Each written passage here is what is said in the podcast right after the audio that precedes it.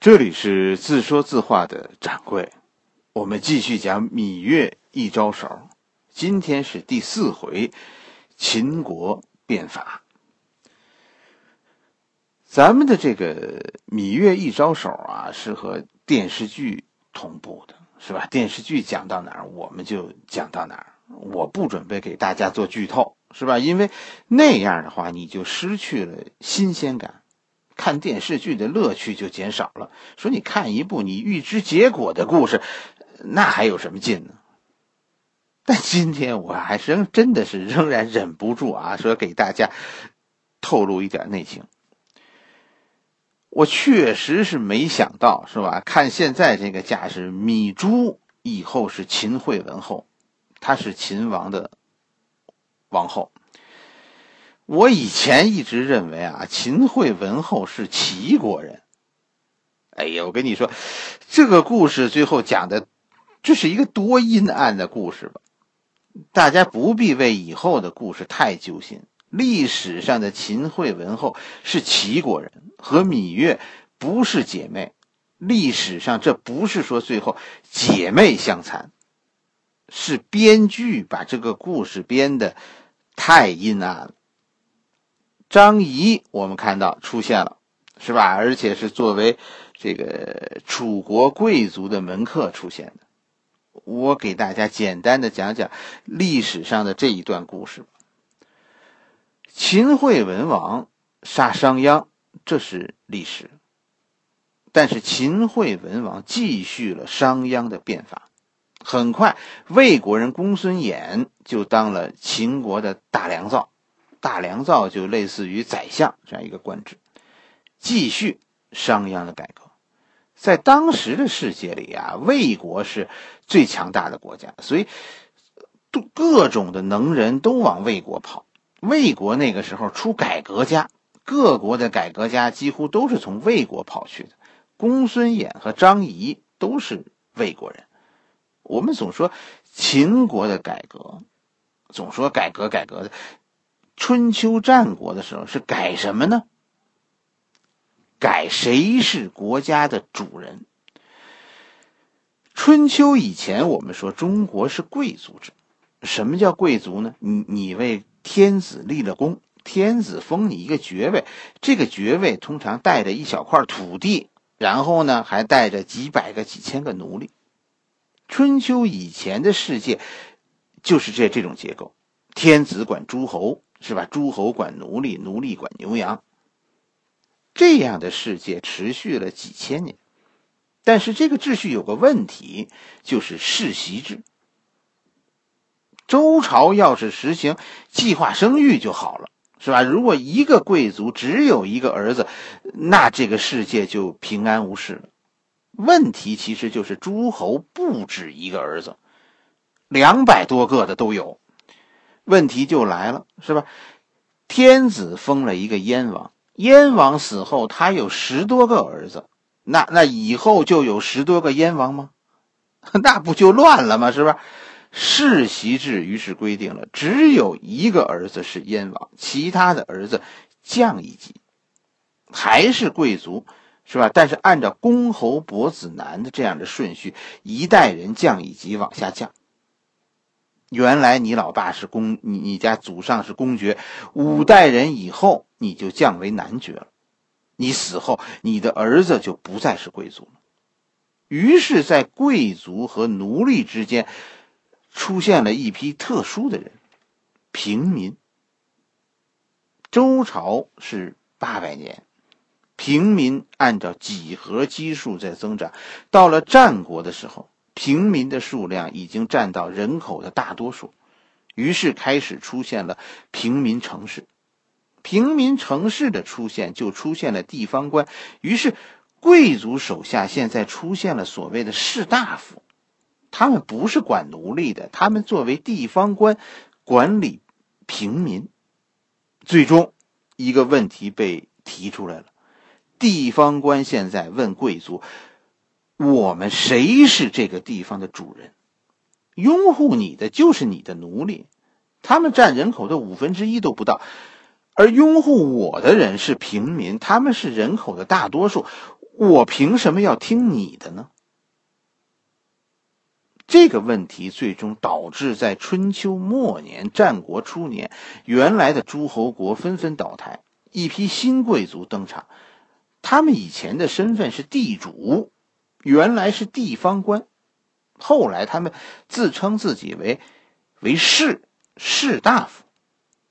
所谓的改革，就是士大夫们要改变国家的体制，要让国家站出来保护自己的利益。啥意思呢？过去土地是贵族的私有财产，平民是不可以拥有土地的。为什么？你不配，你凭什么拥有贵族才能拥有的土地呢？可现在改革家们说了一切罪恶都源于土地分配的不公。贵族凭什么高贵？就凭他出身好吗？就凭他老爸是谁谁谁吗？这不公平。这个世界应该属于有能力的人。应该人人都有机会拥有自己的土地。你能耐大，你就可以有土地；你能耐小，你的土地就应该被别人夺走。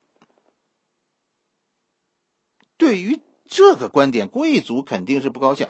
凭什么我要和这帮穷鬼站在一起竞争呢？但这件事得到了诸侯王们的喜欢，为什么呢？现在的贵族势力太大，是他们家祖上。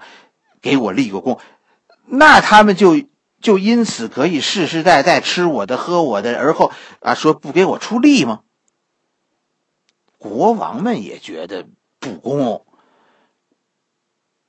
最后，国王们认可了士大夫们的这个办法：谁有能耐，地就归谁。只要你给我交租子，你就是我的好国民，我的国家就保护你。这就是改革。商鞅改革就是这么一个事情，平民要给贵族开会，要夺贵族的权。有人统计过，说围绕土地所有制的这个会，大约在中国是每六十年开一次。就中国的土地啊，两个用处，在土地的上面可以种庄稼，在土地下面埋着前任地主和起义失败的泥腿子。这样的改革。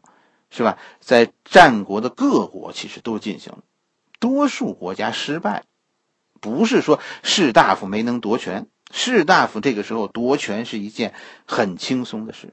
说他失败了，是因为那些嚷嚷着要带着平民争取自由的人，一旦成功了，立刻就翻脸了，自己当了新贵族。你看晋国最后变成了魏赵韩。三个国家是吧？田齐代替了吕齐，但是都是这个贵族走了，又来了一个新贵族，国家仍然在周而复始的改革命、反革命的漩涡中挣扎。最终，只有秦国把这条改革之路走通了。商鞅仅仅是开了个头，一直用了五代秦王，到秦始皇才彻底完成这个改革，取消了贵族制。中国进入封建时代，接商鞅改革班的，就是魏国人公孙衍。这一段咱们在我的书故事《呃廉颇传》里咱们讲过了，这里咱们只给大家补充几句，就给讲给新听众，重新的说那么几句，不多说，就这几句。张仪不是楚国人，张仪是魏国人。他和公孙衍一起在秦国搞改革，张仪算是公孙衍的学生。后来张仪是靠揭发老师，掌握了秦国的大权。历史上的张仪啊，是一个了不起的政治家，他是秦国最重要的几个强力宰相之一。就是张仪帮着秦惠文王在关中大地上支起了一片天。秦国最终的成功是封建制的胜利，是大趋势，是人心所向。不管史官们怎么诋毁秦国，你改变不了一个事实，那就是秦与六国的战争，六国是人越打越少，而秦国那么招人恨。按照史官们的说法，秦国太遭人恨了。但我问你，为什么秦国？越打人越多呢，为什么呢？我一个平民，我到了秦国，我就有自己的土地，我为秦王征战，我立功，我家的地就会越来越多。中国人呐，我跟你说，其实要求不高，三十亩地，一头牛，老婆孩子热炕头，为了这个目标，我可以和人拼命。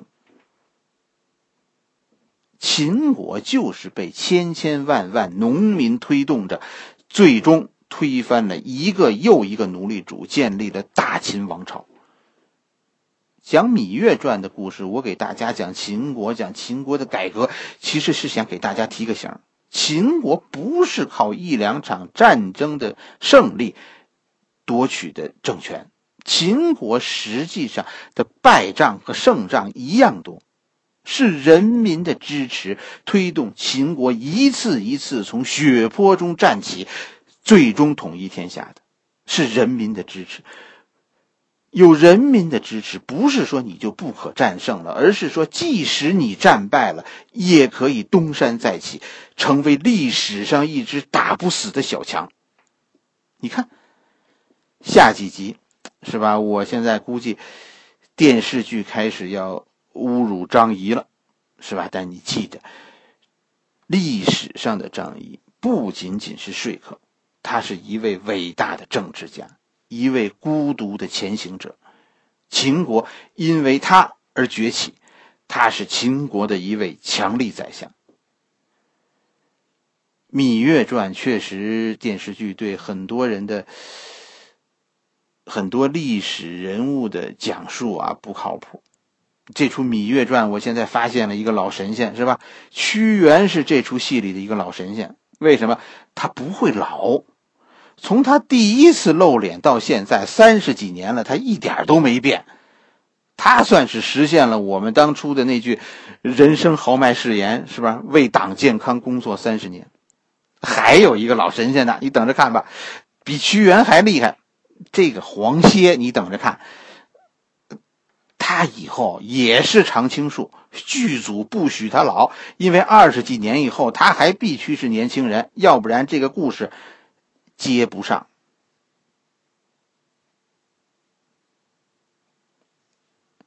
而且咱们说，历史上恐怕呀，也没有各国说像电视剧中说的争着要楚国公主的事儿。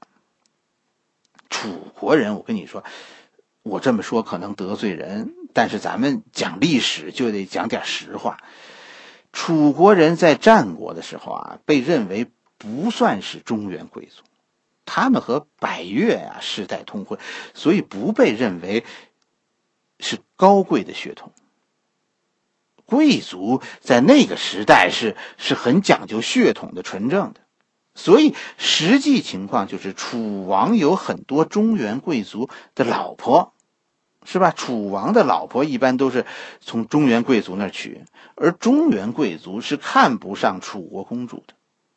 而且，语言也是一个问题。楚国人讲话，在当时北方人就听不懂。婚姻中强势的一方，还是愿意找一个说能和自己正常交流的伴侣，是吧？就是这样。秦惠文后不是楚国公主，历史上她是齐国公主。而楚国人最高说，你给给中原贵族当。当老婆，你最高的级别就是后来那个芈八子。八子是一个级别，大概是秦王的第六等小妾。